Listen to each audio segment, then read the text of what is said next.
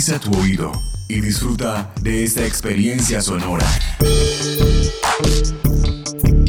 Este es un podcast UN Radio.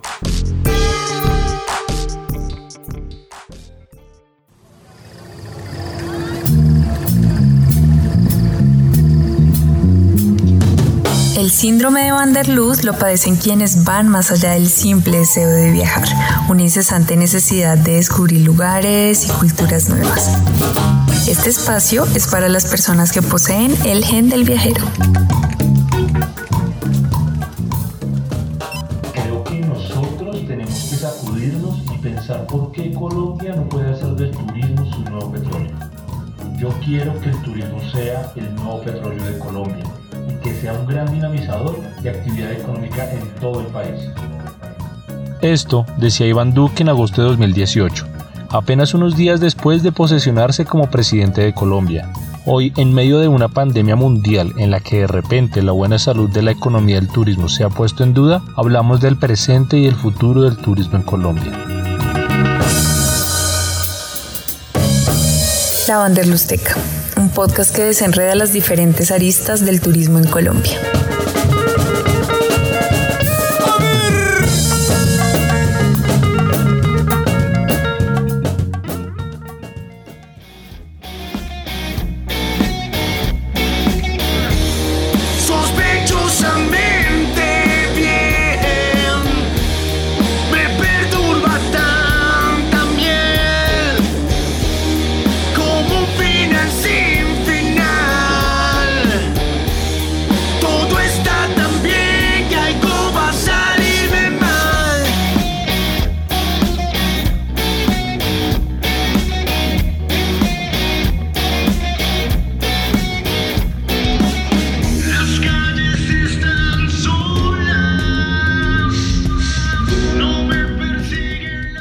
Escuchábamos al grupo colombiano Los Chimpandolfos con su canción Sospechosamente Bien.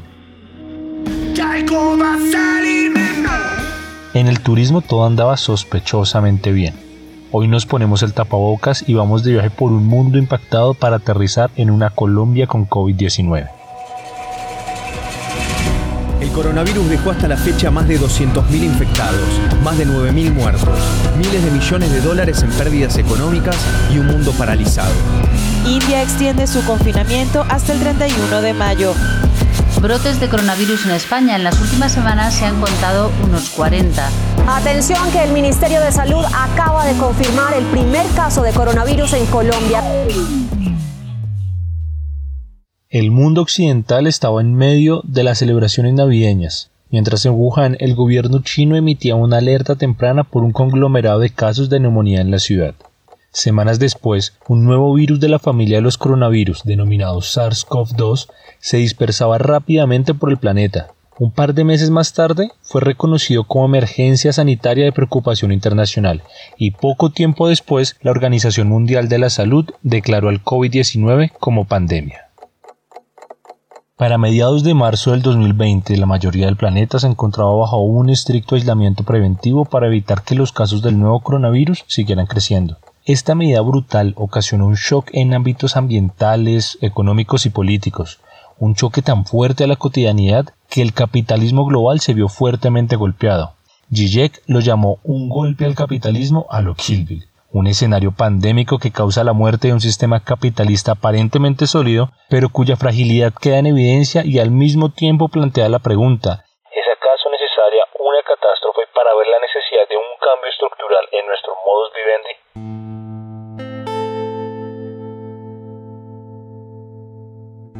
Sin duda, uno de los sectores más afectados por el aislamiento en la mayoría de países es el turismo, sobre todo el turismo internacional y de alto flujo, ese que mantenía llenas las calles de ciudades enteras.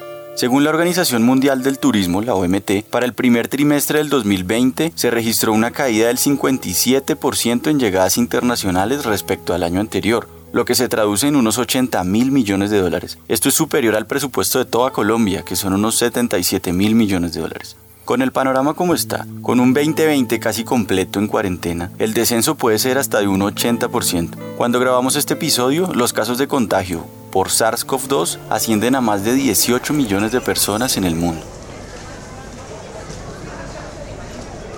Según Sara Dolnikar, profesora de turismo en la Universidad de Queensland en Australia, estamos frente a un super shock económico con tres características claves nuevas para la industria del turismo. Primero, es un fenómeno de escala global.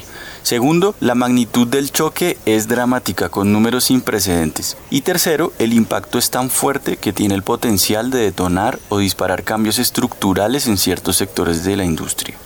De este panorama surgen muchas preguntas, pero queremos centrarnos en dos. ¿Será que el turismo es solamente una víctima o tiene alguna responsabilidad? Y además, ¿qué será del turismo después de todo esto?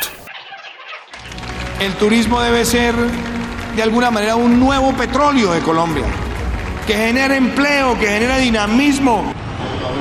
Más allá de su vocación portuaria e industrial, Cartagena consolidó el turismo como el renglón más dinámico de su economía y la fuente más generadora de empleo.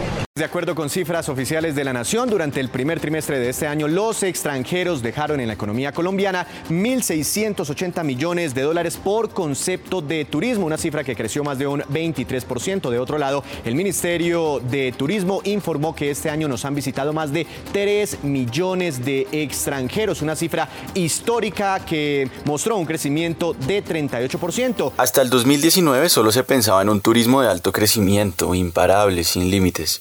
Colombia no era la excepción y estaba ansiosa por expandir su mercado turístico. Esta idea mercantil de turismo asociada a un imaginario de desarrollo, bienestar y progreso es dominante en las regiones en que el turismo ya estaba desarrollado, pero incluso en aquellas áreas en donde aún no es fuerte, ya se planeaban iniciativas y emprendimientos que apuntaban a diversificar la oferta de tipologías turísticas en el país. Que el turismo lleva consigo una idea eufórica de desarrollo y de dinero es evidente. Pero el sector turístico es tan amplio y diverso que en ese ejercicio expansivo del turismo ya se cuestionaba desde antes si hacerlo era necesario. Y de ser así, ¿cómo y por qué lo necesitamos? Pues qué mejor ocasión que una pandemia mundial para hacernos estas preguntas.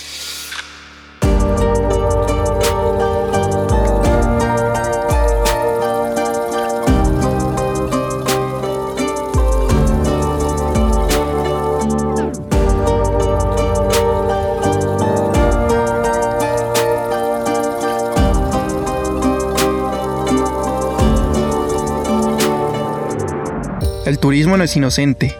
En otras ocasiones ya había jugado un papel importante como factor de propagación. Epidemias anteriores como el MERS entre el 2012 y el 2015, el H1N1 en el 2009 y el SARS en el 2003 sentaron un precedente innegable. Frente a una enfermedad infecciosa, el turismo internacional se torna un problema de salud pública.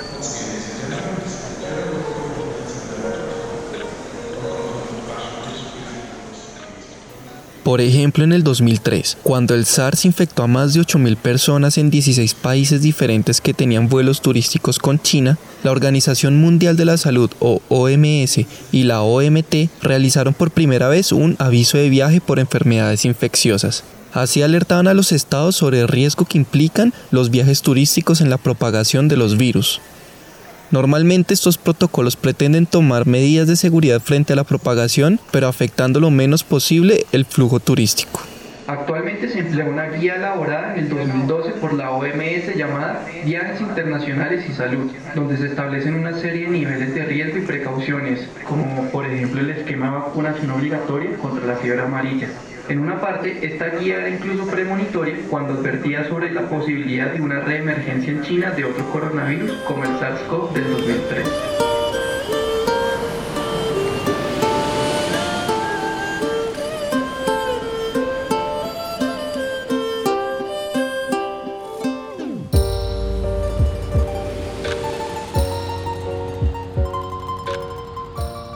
La pandemia actual refuerza la idea del vínculo estrecho entre el turismo y la propagación de enfermedades.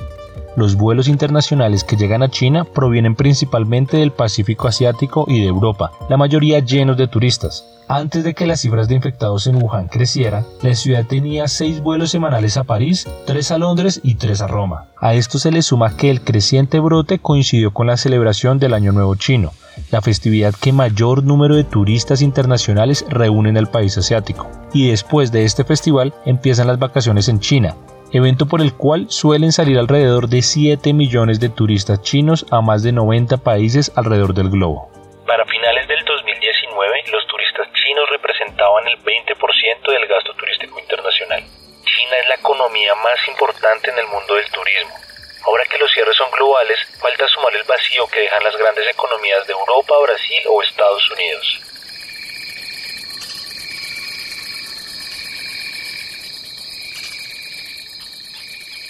Pero el turismo trae otras consecuencias. Por ejemplo, el turismo de naturaleza, tan común en países ecuatoriales, puede llevar la COVID-19 a poblaciones de grandes primates como gorilas, chimpancés y orangutanes que son potencialmente vulnerables a adquirir la enfermedad. Este es uno de los principales temores en parques nacionales del Congo, Costa Marfil, Uganda o Malasia. En Colombia, las comunidades indígenas de la Sierra Nevada de Santa Marta fueron las primeras en restringir el turismo en sus territorios. La situación en el Amazonas también fue preocupante, pues tras los contactos entre turistas y comunidades indígenas, pronto se convirtió en uno de los principales focos del virus. La alerta en la región fue máxima, ya que Colombia tiene dos pueblos aislados en el Parque Nacional Natural Río Puré, ubicado en la frontera con Brasil, país en donde habitan el mayor número de pueblos indígenas en aislamiento voluntario del mundo. Según datos oficiales, en el departamento colombiano del Amazonas hay más de 2.500 casos de SARS-CoV-2, de los cuales el 32% son en población indígena. Aquí, las tasas de casos y de fallecidos por cada 10.000 habitantes superan por mucho a las del resto del país.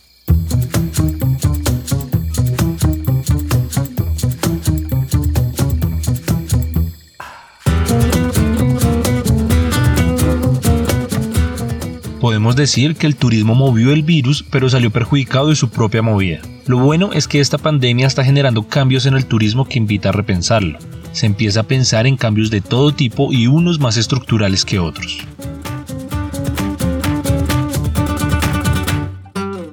Miles de millones de dólares y más de 25 millones de empleos perdidos, un poco más de 100.000 empresas cerradas. Este es el saldo del sector turístico solamente en el primer trimestre del 2020 las preocupaciones de los prestadores de servicios son claras, a la vez que esta idea de un turismo tan fuerte y sólido se ve truncado.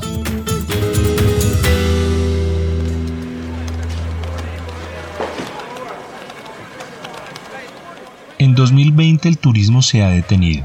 Primero Europa fue cerrando sus fronteras aéreas y terrestres, luego fue el turno del continente americano. Muchas aerolíneas hicieron lo predecible. Se declararon en estado de emergencia y luego en bancarrota, pues lo que la sustenta es el flujo turístico mucho más que otras motivaciones de viajes.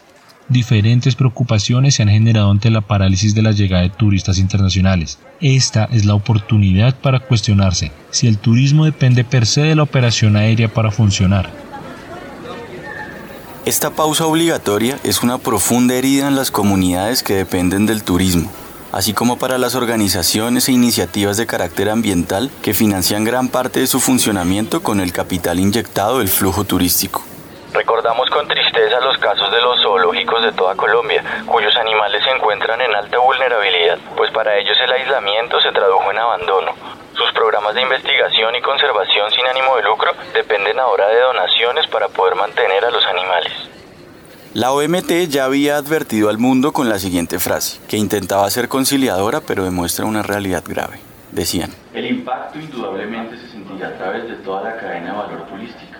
Se espera que las pequeñas y medianas empresas sean particularmente afectadas. Esto requiere medidas de apoyo y recuperación para el sector del turismo y los países más afectados.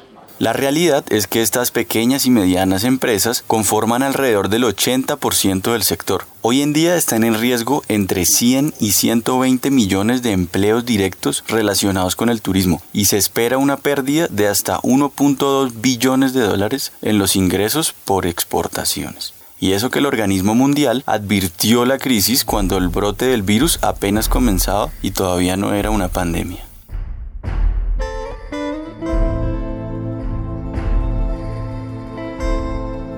La tendencia de varias décadas de crecimiento imparable en el sector turístico ha llegado a su fin.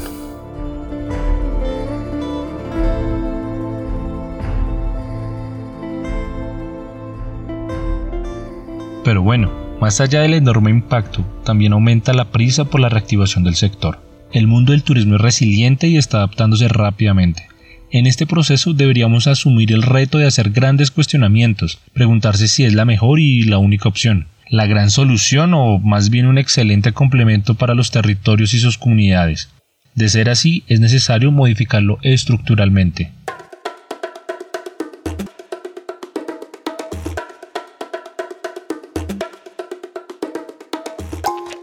Recordemos que también hay algunos beneficios del descenso o la ausencia de turistas en varios destinos turísticos de naturaleza. Como consecuencia de la reducción de visitantes de estos sitios a nivel global, se hicieron comunes varias imágenes virales de animales recuperando los espacios abandonados por la gente. Ahora parece noticia vieja hablar de los beneficios para la naturaleza que el COVID-19 ha conseguido.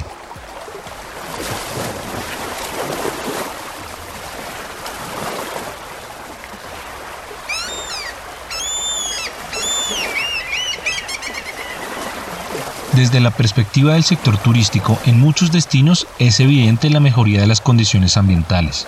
Hay una diferencia medible en la calidad del aire de ciudades patrimoniales como Cartagena. Las playas de Santa Marta están tan limpias y cristalinas como hace décadas no se veían.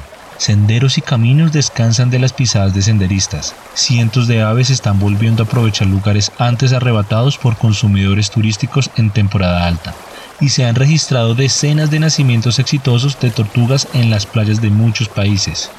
Pero ante el impacto de la crisis económica para el sector turístico y la creciente necesidad de reabrir los destinos y reactivar el flujo de viajeros, queda la pregunta de si estas mejoras se mantendrán o se continuará con el sacrificio de la naturaleza en beneficio de la economía. Desde antes de la declaratoria de pandemia ya se venía hablando de la necesidad de reducir las emisiones de CO2 producto del transporte relacionado al turismo. El reporte más reciente de la OMT indicaba que para el 2016 las actividades de transporte representaban el 22% de las emisiones de CO2 dentro del sector turístico y el 5% de todas las emisiones del gas hechas por la humanidad. Pero a la vez se pronosticaba un crecimiento importante de las emisiones y de los viajes en los siguientes años.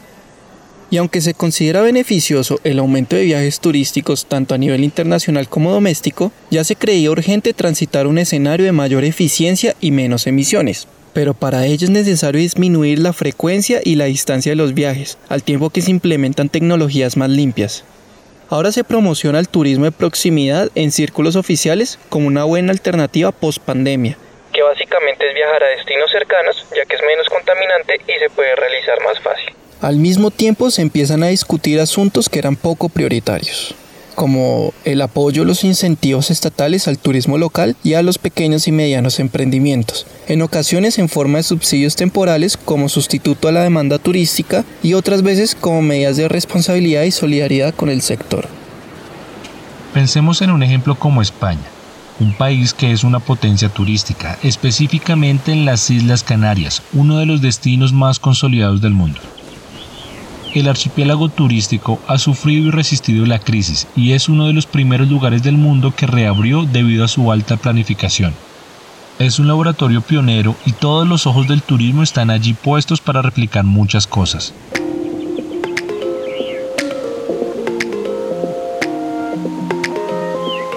Le preguntamos al profesor Sergio Moreno Gil, docente de la Universidad de Las Palmas y viceconsejero de Turismo del Gobierno de Canarias, por las principales líneas de acción que se pueden tomar y el papel del sector público en las medidas de apertura de destinos turísticos. Un saludo para todo, toda la comunidad de la uh, Universidad uh, Nacional de Colombia la reflexión que hacemos en cuanto a la situación del turismo uh, aquí y las líneas a seguir, pues brevemente, eh, a corto plazo hay unas medidas que es eh, salvaguardar el empleo, salvaguardar el talento. Eh, pensemos que en un destino como Canarias el 40% del empleo proviene del eh, sector turístico, por lo tanto actualmente estamos oh, trabajando como un ritmo en torno al 20% de lo que sería normal. Y por otra parte, liquidez a las empresas. Esas empresas que son competitivas no pueden desaparecer por uh, esta uh, parálisis en la demanda, sino que tienen que uh, disponer de fondos para a corto plazo sobrevivir y luego a largo plazo o medidas fundamentales, pero que hay que empezar desde ya. Por supuesto, um, destacaría dos grandes ejes, la sostenibilidad y la transformación digital. Por lo tanto, para ser competitivas eh, nuestras empresas y nuestro empleo tiene que fundamentarse fundamentalmente en la sostenibilidad y la transformación digital para proveer bienestar al turista, bienestar al residente y por supuesto bienestar al entorno. Y una última reflexión en cuanto a la comunicación, centrarse en tres etapas. La primera que denominamos cocooning, es decir, esas personas que están en casa y, han pasado más tiempo en casa, no solo durante el confinamiento, sino uh, una vez se, va a, se van, uh, las medidas se van haciendo más flexibles, eh, llegando con mensajes emocionales, eh, vía digital, realidad virtual, etcétera. Una segunda etapa de staycations, esas vacaciones cercanas en, el entorno de la zona de residencia de cada uno, donde nuevamente hay que llegar también con mensajes emocionales y en el caso del destino propio a la población local, uh, trabajar en el concepto de identidad y de embajadores y luego finalmente ya esa apertura internacional fundamentada en la sostenibilidad y la transformación digital para no volver al negocio como antes, ese business uh, as usual, sino realmente conseguir una transformación importante del sector. Pues esas son algunas reflexiones desde Canarias para la mejora del turismo.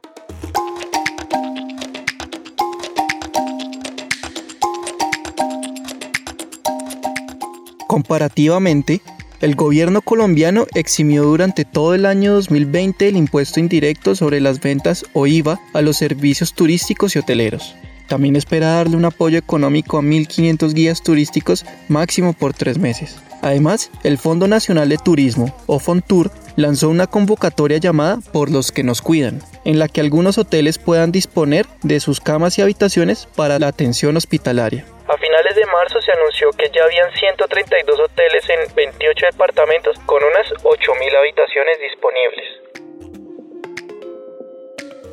En Colombia, mientras dura el shock, se ha recurrido principalmente a ayudas financieras como mayores créditos, deducciones fiscales pequeñas y eso sí, auxilios al gran capital. Aún hoy el gobierno defiende un salvavidas económicos a Bianca, principal aerolínea colombiana, pero que actualmente es un holding internacional. Curiosamente, se piensan salvar aerolíneas internacionales y no en la educación superior pública, que hace años se encuentra en una profunda crisis económica.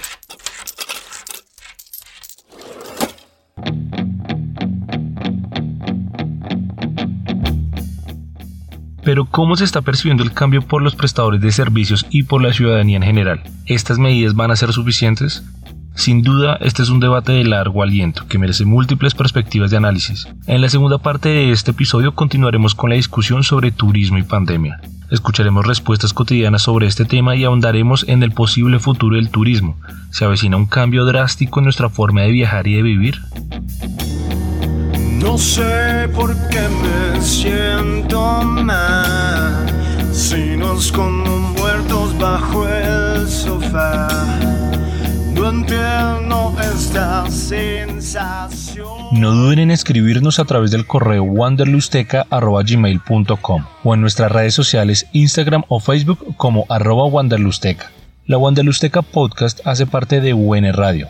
La producción sonora estuvo a cargo de Gecko Gómez. La producción periodística e investigación estuvo a cargo de Daniel Chavarría, Alejandro Espina y Juan Felipe Vinasco.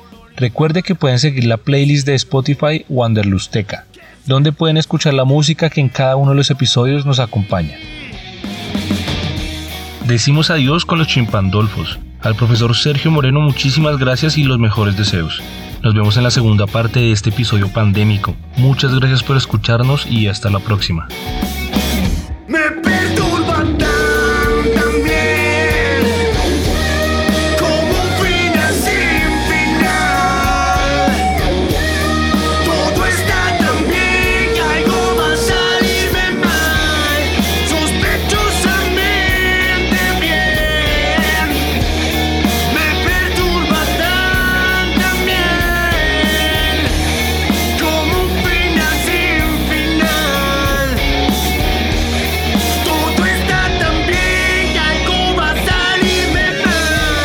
La Wanderlusteca, un podcast que desenreda las diferentes aristas del turismo en Colombia.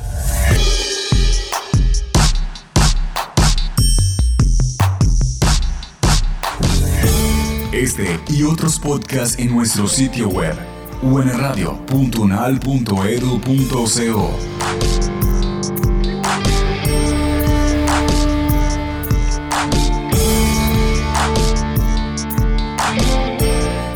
Universidad Nacional de Colombia, Proyecto Cultural y Colectivo de Nación.